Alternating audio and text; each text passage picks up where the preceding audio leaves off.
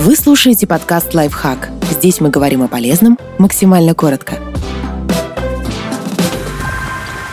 Как вывести пятна от кофе с посуды и текстиля? Больше никаких коричневых разводов на кружках, одежде, мебели и коврах кружки. Если вы оставили чашку из-под кофе в раковине, а до мытья руки дошли только через пару дней, очистить ее будет не так-то просто. Чтобы облегчить себе задачу, добавьте к обычному средству для мытья посуды немного соды, которая является мягким абразивным веществом. Насыпьте ее в чашку и потрите мыльной губкой.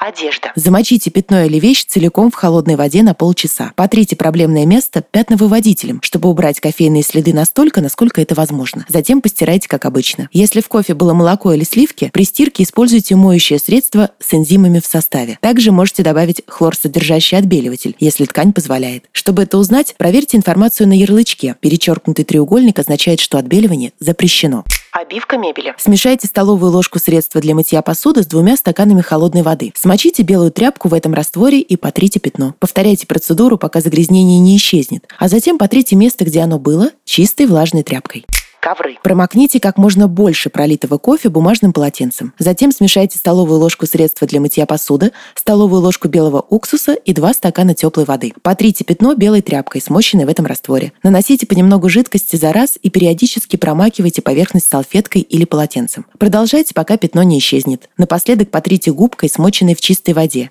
и промокните насухо. Подписывайтесь на подкаст «Лайфхак» на всех удобных платформах ставьте ему лайки и звездочки, оставляйте комментарии. Услышимся!